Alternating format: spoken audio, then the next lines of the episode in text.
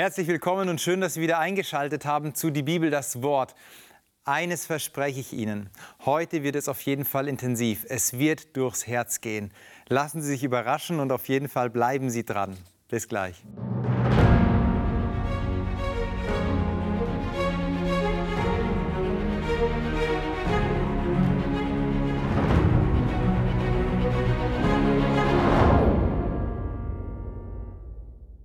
Marcel, schön, dass du wieder dabei bist.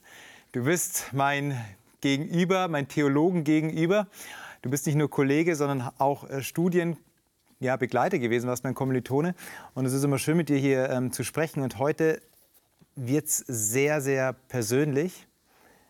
Warum? Wir werden uns heute einen Text anschauen, der mich unfassbar bewegt, der mich berührt, der mich begleitet, der mich herausfordert, der mir Gänsehaut verursacht und ja, der einfach wunderschön ist hm. und auch gleichzeitig so unverständlich. Markus Kapitel, Markus Kapitel ähm, 14. Markus Kapitel 14. Genau den, den äh, werden wir anschauen und ich bin voll bei dir, was du gesagt hast. Ich kann das total unterschreiben. Äh, mir geht es auch so. Da haben sich jetzt die zwei Richtigen gefunden, Fabi, die jetzt über diesen Text nachdenken. Und ich bin echt hammergespannt, was der Text äh, mit uns macht, weil wir machen es ja genauso wie jeder andere auch. Wir lassen den immer wieder neu auf uns wirken. Und ich bin super gespannt, was wir rausholen und was uns auch Gott durch diesen Text jetzt sagt. Genau, und deswegen, ich nehme schon mal die Bibel zur Hand und ich wende mich auch an die Zuschauer und Zuschauerinnen. Sie sind eingeladen, jetzt Ihre Bibel auch zur Hand zu nehmen, vielleicht Stifte bereitlegen, mit zu unterstreichen, mitzuschreiben, sich Notizen zu machen und uns zu begleiten hier. Ich lese diesen Text in Markus Kapitel 14 ab Vers 3. Und als er in Bethanien war, im Hause Simons des Aussätzigen, und saß zu Tisch, da kam eine Frau, die hatte ein Glas mit unverfälschtem und kostbarem Nardenöl, und sie zerbrach das Glas und goss es auf sein Haupt. Da wurden einige unwillig, und sie sprachen untereinander, was soll diese Vergeudung des Salböls? Man hätte dieses Öl für mehr als 300 Silbergroschen verkaufen können und das Geld den Armen geben. Und sie fuhren sie an. Jesus aber sprach, lasst sie in Frieden. Was betrübt ihr sie? Sie hat ein gutes Werk an mir getan. Denn ihr habt alle Zeit Arme bei euch, und wenn ihr wollt, könnt ihr ihnen Gutes tun. Mich aber habt ihr nicht alle Zeit. Sie hat getan, was sie konnte. Sie hat meinen Leib im Voraus gesalbt für mein Begräbnis. Wahrlich, ich sage euch, wo das Evangelium gepredigt wird in aller Welt, da wird man auch das sagen zu ihrem Gedächtnis, was sie jetzt getan hat. Wow, mächtig, oder? Mächtig. Und gleichzeitig äh, äh finde ich ähm, gar nicht mächtig, weil ähm, man muss das ja mal auf sich wirken lassen. Hm. Wenn man das nämlich jetzt genau so liest, wie du es äh, jetzt gemacht hast, und das ist ja so typisch, wir, wir, wir lesen einfach so Bibel und manchmal lesen wir es auch genauso recht zügig und bis dann die Wirkung halt sich entfaltet, ehrlich gesagt, ähm, tut sie das halt dann ja. nicht immer, weil wir halt zu schnell sind. Ähm, und genau deswegen braucht man halt ein bisschen Zeit, um sich darauf einzulassen. Und, und machen wir das doch mal gemeinsam. Gerne. Und wahrscheinlich am besten, wenn du sagst, bisschen mehr Zeit, das bedeutet auch zeichnen. Gen genau. Okay. Genau. Ich, ich, würde, ich würde was malen, mhm. ähm, Fabi, und dann ähm, genau, gehen wir einfach mal äh, äh, durch. Also, wie stellen wir uns das vor? Ähm, da sind Leute zusammen in einem Haus in Bethanien. Wo ist Bethanien? Nähe von Jerusalem. Es ist ja auch hier interessanterweise gesagt, es ist das Passafest. Jetzt sagt man, okay, der fromme Jude muss ja eigentlich in Jerusalem wohnen. Warum ist Jesus hier in Bethanien? Kleine Hintergrundinfo. Damals zum Passafest, weil Jerusalem zu klein war, wurde Bethanien einfach mit als Jerusalem-Bezirk gerechnet, damit das, äh, dieser, das, das, das ganze Passafest mit all diesen Pilgern, die kommen, ähm, auch genug Platz hat. Also deswegen Bethanien gehört zu Passa, zu Jerusalem dazu. Und Super. dort sind sie in dem Haus von Super. Simon, dem Aussätzigen. Genau, von Simon dem Aussätzigen. Hier ist unser Jerusalem. Hier ist äh, Bethanien nicht weit weg, wie du sagst, ähm, von ähm, Jerusalem. Und jetzt sind sie in diesem Haus von Simon dem Aussätzigen. Wer aber, wer aber ist dieser Simon? Ja, und wer geht vor allem zu dem Aussätzigen? Ne? Und wer geht zu dem Aussätzigen? Voll, vollkommen richtig. Also eigentlich, wenn man sich jetzt vorstellt, hier, das ist ein Aussätziger. Ähm, Aussatz. Wir wissen, das ist eine Hautkrankheit äh, verschiedenster Art. Gab es ja da äh, äh, Hautkrankheiten, die höchst ansteckend ist, Lepra. Und du gehst da gar nicht hin. Heißt aber, wenn sie sich jetzt bei ihm versammeln, wahrscheinlich gesund. Ne? Also Genau. er war aussätzig. Und Ja. genau. Also das. Äh, Also Jesus hat seinen Körper komplett äh, neu gemacht, wie du gerade hier auf. Genau, wie wir es so ein bisschen andeuten können, ne, mit so einer Magic hier machen. Genau, also er ist, er ist, er muss wieder gesund gewesen sein. Und wahrscheinlich, wie du sagst, hat Jesus ihn tatsächlich geheilt und deswegen kann er jetzt wieder ein Fest machen in seinem Haus. Schon das ist eigentlich heftig. Also der Mann ist voller Dankbarkeit, hat wahrscheinlich aus diesem Grund Jesus eingeladen. Malen wir hier mal den, äh, den äh, Messias hin. Und ihm zu Dank macht er wahrscheinlich dieses Fest jetzt und lädt die Leute ein. Ähm, genau, le- les vielleicht nochmal, äh, äh, Fabi, de, de, wie es Genau. weitergeht. Ähm, und sie, sie saßen jetzt hier am Tisch. Da kam eine Frau und wahrscheinlich mit sie, Mhm. die ganzen Gäste, die eben dabei waren.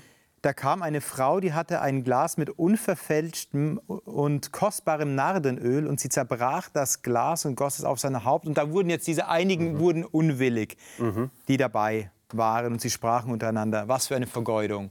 Genau. Ja. Also diese Frau kommt zu Jesus und sie bringt Ja. das Beste, was sie hat. Nardenöl ist ja auch ein Luxusgut gewesen. Man sagt, dass es ein, ein Öl war aus dem Himalaya, ganz, ganz selten, beziehungsweise nur für Reiche ein Luxusgut und sehr, sehr wertvoll.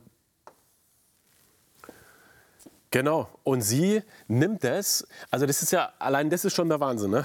Wie gesagt, äh, und das, das meine ich so, wenn man jetzt so langsam also oder, oder schnell liest, nimmt man das gar nicht wahr. Aber, aber wenn man ein bisschen mehr reinguckt, Nadenöl, wie du sagst, Himalaya, ich meine, wie kommt bitte schön, wir haben hier Kontext Israel, Jerusalem, wie kommt ein Öl aus dem Himalaya? Ja, der ist, der ist im tiefsten Asien. Ja, da musst du, da musst du einen ewig weiten Weg gehen, bis du in den Orient kommst. Das heißt, wie teuer wird das Ding gewesen sein? Ja, ich meine, die sagen ja im Text, sie riechen nur das Öl und dann geben sie mal eine Schätzung ab, so sind das Schwarzmarktpreise oder keine Ahnung, was er hier sagt, aber auf jeden Fall ja 300 Silbergroschen, was hier ein Jahresgehalt ist. Also das ist schon eine echte Hausnummer, was hier, wie Sie es beschreiben, verschwendet wird. Ja, ja, ja, ja. Jetzt machen wir mal hier das Eurozeichen hin. Es gibt ja auch übrigens so die Auslegung, dass manche sagen, das war von der Frau das Erbteil, das sie hatte. Ja, ja. Ähm, und sie schüttet sozusagen das Erbe, was sie hatte, auf die Füße, zu Jesu Füßen. Oder manche Evangelisten, weil diese Geschichte wird ja auch in den synoptischen Evangelien beschrieben, in jedem übrigens interessanterweise. Und manche beschreiben die Füße, manche das Haupt. Wahrscheinlich war es beides, ja, dass sie die Füße und das Haupt Jesu gesalbt hat. Das Maria wahrscheinlich, ja. Ja. Das heißt, sie schüttet, das ist eigentlich krass, ne? Also sie verschüttet, könnte man fast schon sagen, ne? Ein Jahresgehalt. Und jetzt muss man sich jetzt echt das mal überlegen, ne? Äh, Was ist dein Jahresgehalt? Wir keine Zahlen nennen. Was ist unser Jahresgehalt? Das kann sich jeder für sich jetzt überlegen. Würdest du dein Jahresgehalt in Flüssigkeitsform auf die Füße einer Person oder auf, auf den Körper einer Person schütten? Ja, vor allem so für einen Moment nur. Für einen Moment. Das Öl ist ja sofort ausgegossen und dann riecht es. Wahrscheinlich dann ja wochenlang in der Wohnung. Aber ist dann weg. Ist dann weg. Ja. Ja, der, der Geruch, in der Tat, äh, der, der ging durchs ganze Haus. Ähm, und ähm, der Simon nimmt es natürlich äh, sofort auf. Und auch, wie wir gelesen haben, die Jünger, die Freunde von Jesus, nehmen das auf. Was, was sagen jetzt die, die, die Freunde von Jesus? Genau, also Sie sagen, das ist doch Verschwendung. Klar, Sie sehen die Zahl, Sie sehen das Jahresgehalt, Sie sehen die Frau, Sie sehen Jesus, Sie sehen den Moment und okay, passt es zusammen? Ein ganzes Jahresgehalt für diesen Moment? Vielleicht nicht passend, also es ist Verschwendung. Das ist der Vorwurf. Ja. Man muss es aber, Ja. man muss es ja auch mal mit den Ohren hören. Ich habe das nämlich ganz oft gelesen mit diesem Ohr. Mei, die arme Maria, was wird ihr jetzt gesagt? Jetzt wird sie gerügt von diesen Männern, die da um den Tisch herum sitzen. Mai, du äh, rechnest falsch, das ist Verschwendung. Aber wenn man mal diese Aussage mit den Ohren von Jesus hört, ja, also das sind ja Menschen, in deren Leben er etwas gemacht hat. Simon, der Aussätzige, die Jünger, für die er da war, die er unterrichtet hat, er war ihr Meister. Und jetzt sagen sie, das ist eine Verschwendung für dich, Jesus. Wenn, wenn meine Frau sagen würde, du Liebling, ich wünsche mir das und das und ich sage, du Schatz, äh, das ist leider Verschwendung. Also wie degradieren, wie würde ich sie degradieren? Und was machen die Jünger hier? Sie degradieren ja Jesus in seiner Rolle. Das ist Verschwendung für dich. Also du bist es nicht wert. Jeder andere vielleicht, vielleicht auch nicht, die Armen hier vielleicht, aber du bist es in dem Moment nicht wert. Und weil du das sagst, ähm, das ist genau der Punkt. Äh, die Frage ist ja immer, wer ist Jesus hm. für die beteiligten Personen? Hm. Wer ist Jesus für Maria, die hier krass viel gibt? Wer ist Jesus für diesen Simon? Und wer ist Jesus, wie du es beschrieben hast, für die Jünger? Und gleichzeitig, äh, finde ich, ist immer die Frage wichtig. Und dann ist es auch, wo es der Text oder Bibeltexte dich einfach umhauen, wo sind wir? Ja, wir können uns ja jetzt einfach mal hier hinmalen. Wir sind auch hier. Wir lesen jetzt hier in unserem Jahrtausend den Bibeltext. Ja, ganz viele Leute, wir lesen den alle oder hören ihn über TV, wie jetzt. Und was machen wir mit diesem Jesus? Wie reagieren wir darauf? Und das ist doch die Frage. Hm. Also in der Tat, wie du gesagt hast, sie gibt alles für Jesus. Sie verschwendet sich total. Er, obwohl er geheilt worden ist, hm, ja. Also du würdest es normalerweise von ihm erwarten, ne? dass er, mhm. dass mhm. dieser Simon der Aussätzige irgendetwas tut. Ja? Okay, mhm. er gibt ihnen Essen. Mhm. Das ist schön, das ist Gastfreundschaft, das ist Wohlwollen. Aber was die Frau macht, ist ja, das ist nochmal eine andere, andere Kategorie. Und ich gehe davon aus, persönlich, eben dadurch, dass die Evangelien diese Geschichte immer wieder aufgreifen und immer ein Puzzlestück mehr dazu packen, dass es Maria war. Denn ähm, ich glaube, Johannes mhm. 12 beschreibt sie als Maria. Und dann finde ich spannend, dass es Maria ist. Warum? Weil Maria eine Person ist, die sehr selten am Reden ist, aber sehr viel am Lieben. Ja. Sie ja. redet wenig, aber liebt viel. Ja. Ja. Als sie bei, beispielsweise Jesus ist bei Lazarus zu Gast, Maria steht in der Küche, sie macht eine Suppe, die Jesus nicht bestellt hat und ähm, Maria sitzt zu seinen Füßen. Sie ist einfach da, sie ist so in der Gegenwart und diese, diese Sehnsucht, in dieser Verbundenheit mit Jesus zu sein, das kommt in ihrem Leben schon ziemlich deutlich rüber, ja. Ja, das stimmt. Also nachdem, wie du wie es beschreibst, äh, können, könnten wir sagen, sie ist auf jeden Fall eine sensible Person die den Glauben intensiv wahrnimmt, ihn auch mhm. irgendwo teilweise äh, wirklich irgendwie so fühlt. Natürlich, wenn man das jetzt so charakterisiert als Menschentyp, sensible Menschen sind natürlich auch schnell verletzlich. Ja. ja. Also sie, sie war das wahrscheinlich auch, sehr, sehr schnell äh, irgendwie äh, verletzt. Wir erinnern uns, äh, äh Johannes Kapitel 11, äh, wo mhm. ihr Bruder, der Lazarus, auferweckt da wird. Da kommt sie nicht zu Jesus. Kommt genau. sie nicht da zu muss Jesus, sie erst ne? geholt werden. Ne? Genau, ne? die Martha, die Schwester, die kommt zuerst. Mhm. So. Und, und sie kommt nicht. Also, also wahrscheinlich schon auch irgendwie verletzte Person. Aber wie du sagst, auf der anderen Seite, in ihrer Sensibilität, Sensibilität nimmt sie wahr, wer Jesus ist und was Jesus für sie getan hat. Und wenn es so ist, dass diese Maria aus Bethanien vielleicht wirklich mit der Maria Magdalena gleichzusetzen ist, von der Jesus sieben Geister, sieben Dämonen ausgetrieben hat. Ja? Die vielleicht auch, manche sagen sogar, sie ist gleichzusetzen mit der Ehebrecherin mhm. in ähm, Johannes Kapitel 8.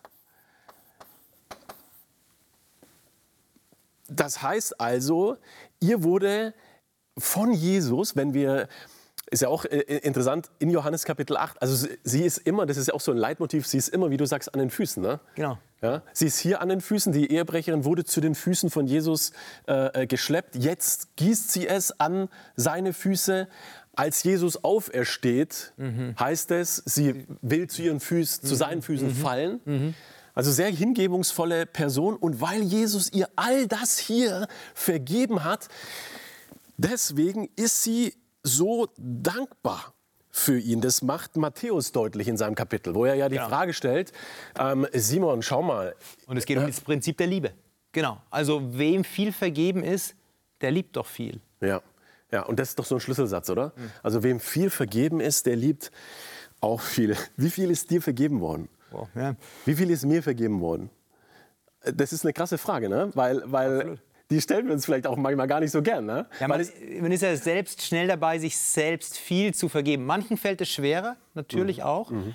Aber dann zu sagen, okay, ich bin jetzt von etwas losgekommen, ich, mir, mir, wurde Schuld abgenommen, ist man erstmal auf der einen Seite dankbar, aber wenn es dann, dann was kostet, beziehungsweise äh, Vergebung ist ja kostenlos, aber wenn es dann mich was kostet, wenn ich sage, ich möchte jetzt dem Herrn was geben, ich möchte zu Jesu Füßen sein, ja, ein Jahresgehalt ist schon eine Hausnummer. Ähm, ja, ich spende halt jetzt einmalig oder sowas. Ja, das ist schon ähm, tricky, die Situation, finde ich. Und ich finde ja auch das Argument, was die Jünger sagen, hochspannend. Sie sagen nämlich, als das passiert, warum ist diese Verschwendung getätigt worden? Haben wir mhm. Nicht genug Arme? Beziehungsweise hätte man das Geld nicht mhm. benutzen können, um es für Arme einzusetzen? Ja. Und ich finde, dass äh, im ersten Moment ist das ein sehr plausibles Argument, aber ja. auf der anderen Seite ist ja. es ein unfassbar gemeines Argument, weil die mhm. Armen hier instrumentalisiert mhm. werden. Mhm. Also das heißt, mhm. okay, du hast hier, diese, du hast hier dieses Öl, mhm. du kannst es verkaufen, du kannst es den Armen geben. Aber ist Jesus, jetzt mal die Frage, ist Jesus nicht selber ein Armer gewesen? Ja. Also er sagt ja. doch von sich selber, ich habe nicht mal einen Ort, wo ich mein Haupt hinlegen kann. Mhm. Seine Jünger, die waren ähm, mit ihm unterwegs, die haben gesehen, wie er lebt. Der hatte nicht die, den, den Reichtum wie ein König. Natürlich kann jetzt jemand, jemand sagen, ja gut, aber der konnte auch äh, Brot vermehren. Also satt ist er immer geworden. Aber letztendlich hat kein Leben geführt, wo er sagt, ich habe hier so viel Reichtum, ich weiß gar nicht wohin damit, sondern er hat ein sehr bescheidenes, sehr armes Leben geführt. Und jetzt sagen Sie, ja, man hätte das doch den Armen geben können. Ja, hat ja die Frau gemacht. Sie hat es doch Jesus gerade in dem Moment gegeben. Ja. Ja, und äh, wenn wir jetzt mal, sage ich mal so, die Welt Gottes. Wir haben das gemacht letztes Mal bei äh, die Bibel das Wort, wo Johannes 1 sagt, das Wort Jesus Christus selbst ist aus dem Himmel gekommen. Er war Gott selbst und er kommt auf die Erde und wandert hier. Er kommt aus der himmlischen mhm. Welt und wandert hier als Wanderprediger ja, ja. auf der Erde. Also das ist ja genau die Kiste. Ja, was Paulus auch sagt, Philippa 2. Ja. Ähm, ja. Er entäußerte ja. sich selbst. Also er hielt ja. es nicht für einen Raub. Ja, er hat seine, genau. sein, sein, sein himmlisch, seine himmlische Heimat abgelegt und kommt so in das hinein. Ja? Den Reichtum zur Seite gelegt, kommt in die Armut hinein. Und, und, und auf dem Hintergrund wird es eigentlich unfassbar, dass eben Jesus genau das für dich und für mich, für die Jünger, für Simon, für jeglichen Menschen und mit, er möchte immer mit Menschen ganz eng in Beziehung treten, also für dich und für mich in meinem Leben und für, für, für die ganze Welt ist, ist Jesus da und möchte seine Liebe schenken und hat das getan, indem er alles gegeben hat. Genau, und da hat er, er sagt es ja auch, sie hat in Vers 8, sie hat meinen Leib vorausgesalbt für mein Begräbnis. Also da zeigt Jesus schon den Weg auf, ja, wofür er gekommen ist, um diese Beziehung, wie du sie gerade dargestellt hast, zu den Menschen einzugehen. Ja, also es bereitet auf seinen Tod vor. Und ich habe mir die Frage gestellt, hm. okay, wir haben hier, es ist kurz vor dem Passafest. Wenn man in Markus mhm. weiterliest, steht mhm. tatsächlich das Passafest mhm. und die, mhm. die mhm. Kreuzigung unmittelbar vor der Tür. Jetzt wird Jesus gekreuzigt. Er, er hängt dort und was nimmt er wahr? Ja, natürlich nimmt er die Nägel wahr und den schmerzenden Brustkorb. Er nimmt Blut wahr und das riecht er und er riecht seinen Schweiß, er riecht alles, aber er riecht eben auch was? Narde. Ja. Narde, das ihn auf Fuß und Haupt, wie es die anderen Synoptiker sagen, gegossen wurde. Also wie schön muss das für Jesus gewesen sein, in dieser, in dieser Einsamkeit des Kreuzes trotzdem noch die Erinnerung, den Geruch zu haben, da hat sich jemand verschenkt. Und deswegen, wenn er sagt, wenn das Evangelium gepredigt wird, dann wird das erwähnt werden, weil es genau das widerspiegelt, was am Kreuz eigentlich passiert ist. Und das ist eigentlich, finde ich, ich, also ich kriege auch immer bei sowas eigentlich Gänsehaut, weil das, was wir jetzt machen, ist die Erfüllung dieses Textes. Ja, wir, wir, reden ja genau, wir reden doch genau. gerade drüber, oder? Das ist doch Wahnsinn. Absolut. Also jeder, der über diese Geschichte redet, erfüllt die Prophezeiung Jesu. Ja. ja. Dass, dass genau deswegen hat er sie, glaube ich, wirklich auch wirklich in Schutz genommen vor den, vor den Jüngern in Johannes. Das offenbart uns nur Johannes, dass es eigentlich Judas ist, mhm. der diese Frage hier unter den Jüngern aufbringt. Also der hat es angefangen, diese Frage zu stellen, ist es nicht eigentlich Verschwendung? Mit der kleinen Fußnote, die er auch dann tätigt und sagt, er war eigentlich, er hatte die Kasse der Jünger mhm. und er war eigentlich ein Betrüger, er war ein Dieb. Genau. Ja, in der Schweizer Bibel genau. finde ich so nett, er war ein genau. Schuft, hier heißt es. Genau. Ähm, genau. Eigentlich war das so eine Schattenmission, die er hatte. Absolut. Das heißt, er hat so getan, als ob er sich auf den anderen zubewegt, auch auf seinen Meister. Aber kurz vorher ja. biegt er noch mal schön ab. Ja, eine Selbstbezogenheit. Genau, die er hat zeigt, eine, genau. richtig. Hat eine totale Selbstbezogenheit. Und deswegen kann er sich auch mit Maria nicht so identifizieren, weil Maria so ganz anders ist als sein Wesen oder als ja. seine Werte. Ja. Maria, die sich ja. ausschüttet und er, der sagt, wie kann man sich nur verschwenden? Ähm, ich will doch eigentlich besitzen. Darum ja. geht es mir. Und ich finde es spannend, du hast es ja am Anfang oder jetzt in der Mitte gesagt, Maria ist immer zu den Füßen Jesu. Und tatsächlich, ja, sie ist immer zu den Füßen Jesu. Und hier in diesem Moment ist sie aber auch, wie gesagt, anderen, äh, anderen Evangelien beschreiben das, am Haupt Jesu. Also sprich, sie salbt sein Haupt, sie salbt seine Füße. Und als Jesus aufersteht, dann sind dort zwei Engel und die sitzen auch in einer gewissen Position. Sie sitzen dort, wo das Haupt Jesu lag, heißt es dort ausdrücklich mhm. im Text, und mhm. zu den Füßen. Das ist doch der Ort, wo Maria sich befunden hat. Dort sitzen jetzt Engel. Also, als würdest du sagen, ja, das ist der Ort, wo Maria schon war, eigentlich ein, ein Ort, der besonders ist, der heilig ist auch. Und eigentlich irgendwie schön, weil das bedeutet wirklich, dass Gott eigentlich permanent, wenn Menschen sich ihm öffnen, permanent ja, seinen, seinen Segen ausschüttet auf die Menschen ähm, und sie in seinen Segen stellt und sie leitet. Weil in diesem Symbol der Engel, wie, wie, wie du sagst, ist ja Spiritualität anwesend. Es ist, ist, sind Mittler, ne? dienstbare Geister, sagt der Hebräerbrief, sind die Engel. Das heißt, Gott ist in Aktion und wird offenbar im Leben jedes Menschen, der sich öffnet für, für Jesus. Genau. Und das, und das Heftige ist, ist es nicht eigentlich der Wahnsinn, dass wirklich in dem, was Jesus getan hat, dass er hier auf die Erde kommt, dass er nicht nur hier als Wanderprediger lebt, sondern dass er auch noch einen grausamen Tod stirbt, um aber ultimativ die ganze Welt zu erlösen, da hat er sich doch selber da hat er sich doch selber einfach, ja, der, diesen Aktionspfeil, der hat sich einfach megamäßig selbst verschwendet und verschüttet im wahrsten Sinne des Wortes, das Blut auf die Erde getropft. Genau. Und genau diese Verschwendung, die du beschreibst, ist das, wo Jesus sagt, du bist es wert. Ja. Und das möchte ich auch Ihnen mitgeben. Jesus denkt über sie wie folgt. Sie sind es einfach wert. Er verschwendet sich tatsächlich für sie. Sein Blut, wie wir gerade gehört haben, und das, was wir gelesen haben, diese Geschichte, das Evangelium wird erzählt und dann wird an diese Geschichte gedacht dann deshalb, weil es eine Geschichte der Verschwendung ist. Wissen Sie, ich bin dankbar, einen Gott zu haben und einen Gegenüber zu haben, der es gut mit mir meint und der es auch gut mit Ihnen meint. Alles Gute und ich freue mich, wenn Sie mir schreiben. Die Fragen nehme ich am Freitag mit ins Gespräch. Bleiben Sie gesund und ich freue mich, wenn wir uns wiedersehen.